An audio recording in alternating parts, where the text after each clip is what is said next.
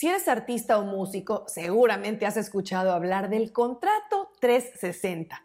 Si eres muy joven, tal vez te suene algo un poco antiguo, pero si eres algo mayor, podrás recordar cómo hace unos 15 o 20 años el contrato 360 fue algo así como un parteaguas en la industria de la música. Digamos que el contrato 360 marcó un antes y un después en el modo en que las disqueras o compañías discográficas venían desarrollando y trabajando con sus artistas. Pero no creas que es algo que se extinguió. El contrato 360 todavía existe y tal vez muchos artistas persigan ese sueño sin saber exactamente de qué se trata. Por eso en este programa te voy a contar en qué consiste un contrato 360, quién te lo puede ofrecer y si es algo que te conviene o no como artista. Soy Ana Luisa Patiño y estás en Mi Disquera, donde el artista independiente se informa sobre marketing musical, distribución, herramientas digitales y estrategia.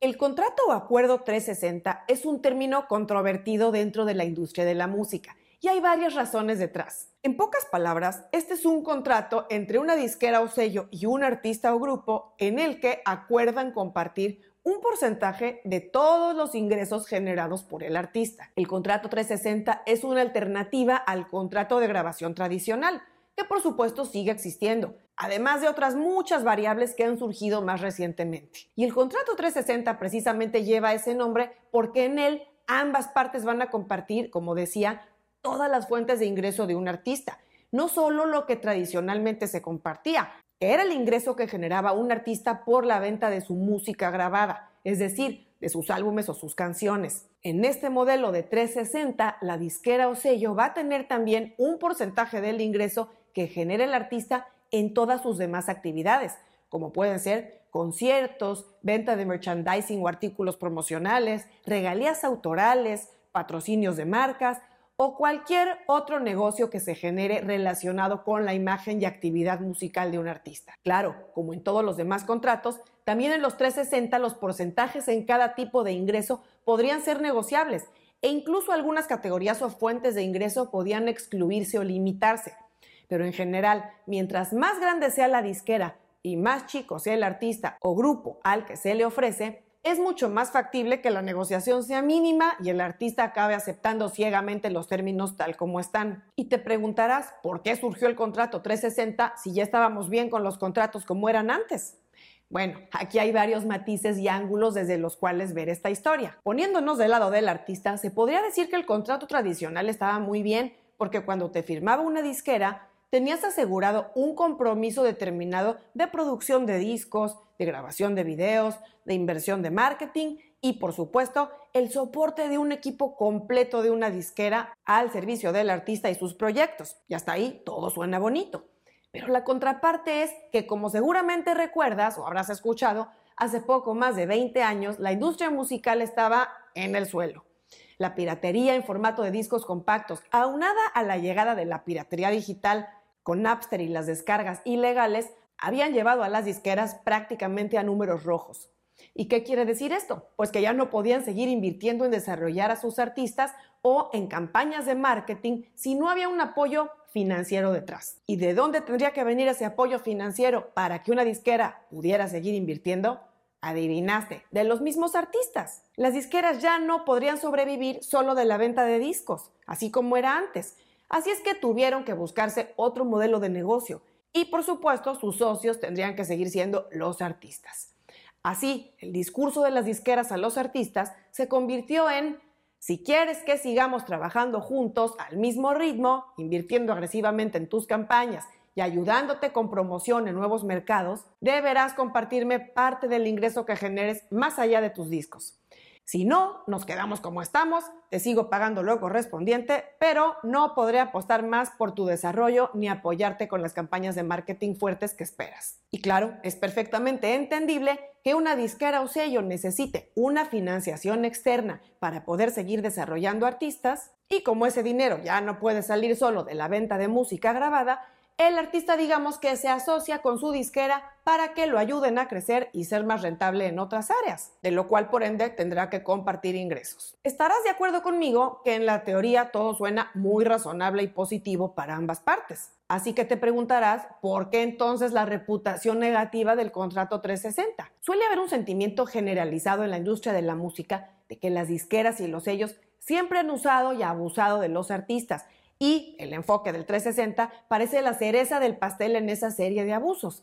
Y claro, sin negar que haya habido muchos contratos ventajosos y tratos abusivos hacia artistas, me gusta ver también el otro lado de la historia objetivamente. El contrato 360 en sí no es malo. El problema es que su implementación y administración suele ser más compleja de lo que se pone en papel. Como dice el dicho, cada quien habla como le fue en la feria. Y sí, hay algunos o muchos artistas que podrían decir que su contrato 360 fue lo que los catapultó al éxito. Y eso podría ser totalmente cierto, porque no solo pegaron muchos éxitos en radio, vendieron muchos discos, o en términos actuales hicieron millones y millones de streams, sino que también llenaron conciertos, consiguieron patrocinios de marcas, consiguieron contratos en televisión como jueces en programas de talento, o consiguieron un contrato para escribir un libro, o grabaron colaboraciones con superestrellas internacionales, y hasta hicieron películas. Y claro, a ningún artista le puede ir así de bien sin el apoyo del tremendo músculo de una infraestructura de disquera a su servicio. El problema es que en proporción de los artistas que firman contratos 360, a pocos o muy pocos les sale un balance positivo. Y ahí está justamente la raíz de la mala reputación del 360, porque si tú firmas un acuerdo para compartir tus ingresos de todo, pero en la realidad no recibes el apoyo o el servicio para crecer a los niveles que justifique compartir ese ingreso, la cosa ya no se ve tan color de rosa. Así es que en mi opinión, y lo digo totalmente a título personal, lo que va a determinar que un contrato 360 sea bueno o malo es que la disquera o sello que lo ofrezca no esté excediendo su capacidad de cumplirlo. En pocas palabras, un 360 demanda muchos recursos, no solo de dinero y de equipo humano que lo ejecuten, y si una disquera firma más contratos de los que puede implementar exitosamente, se está dando un balazo en el pie. Y ahora que ya te dije en qué consiste el contrato 360, por qué su mala fama y por qué no todo es blanco y negro, ahora te voy a decir en qué casos sí podría convenirte firmar un contrato 360. A pesar de las percepciones negativas, un buen contrato 360 también puede beneficiar a los artistas a largo plazo pero no en todos los casos. Veamos en qué casos sí. Vamos a partir que no es cosa fácil como artista lograr que una disquera o sello te ofrezca un contrato 360. Deberás tener ciertas características y potencial comercial que hagan que seas suficientemente atractivo para una disquera o sello. Por cierto, te dejo en las notas el enlace al programa donde hablé a detalle de cuáles son los elementos que busca una disquera para firmar un artista. Bueno, el caso es que si eres suficientemente atractivo como para que una disquera te ofrezca un contrato 360, lo siguiente es que no te dejes deslumbrar y analices cuidadosamente varios factores. Si eres un artista con cierto nivel de desarrollo, pero para ponerte en el siguiente nivel necesitas una inversión considerable que no tienes y si tu meta es lograr un éxito comercial contundente, el 360 puede ser algo a considerar. Si lo tuyo es encabezar las listas de radio, hacer giras extensas, ser el portavoz de marcas y demás actividades de alto perfil, te estás formando en la fila correcta. Tienes que estar consciente que todo eso va a venir a expensas de mucho sacrificio personal y de mucho trabajo, por supuesto,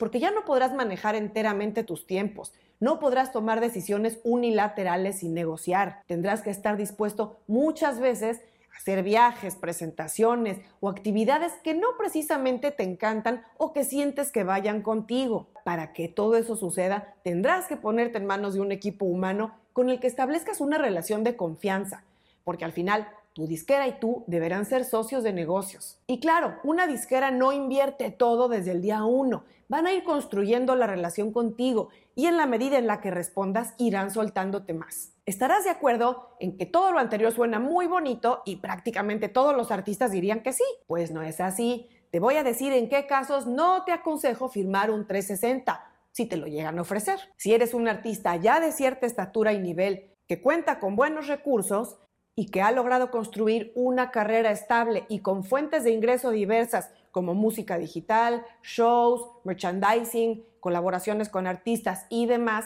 un contrato 360 representaría que le compartieras esos ingresos que te ha costado tanto levantar a una disquera. Especialmente si la venta de shows es una parte muy importante de tu ingreso y es algo que ya controlas tú con tu equipo de una manera estable, un 360 puede ser peligroso. Claro, te podrán decir que esas fuentes de ingreso que ya tienes bastante echadas a andar podrían crecer aún más con el apoyo de una disquera grande detrás.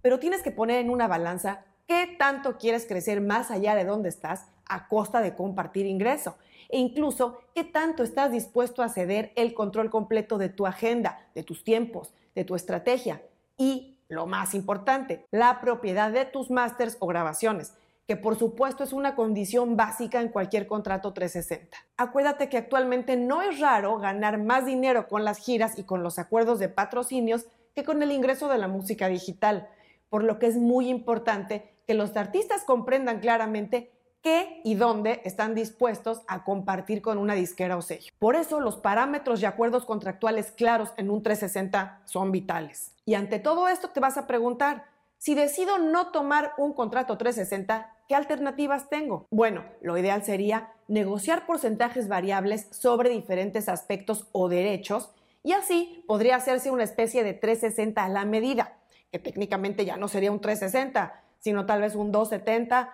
180 o menos.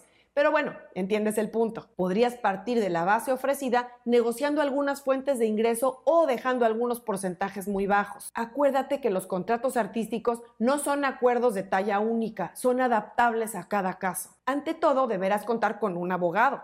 Salvo que tú domines el tema legal, no te aconsejo negociar esto directamente tú con una disquera o sello. Pero en términos generales te diré que trates de no aceptar anticipos o adelantos muy grandes, ya que eso determinará que puedas recibir pocas o nulas regalías durante mucho tiempo. Los derechos exclusivos también serán otro gran punto de negociación en un contrato y deben manejarse con mucho cuidado. En fin, el tema de los contratos es muy largo y muy complejo y amerita más programas a futuro. Por lo pronto, te voy a dejar aquí un programa donde hablé de cuáles son los puntos básicos que debes observar en un contrato discográfico.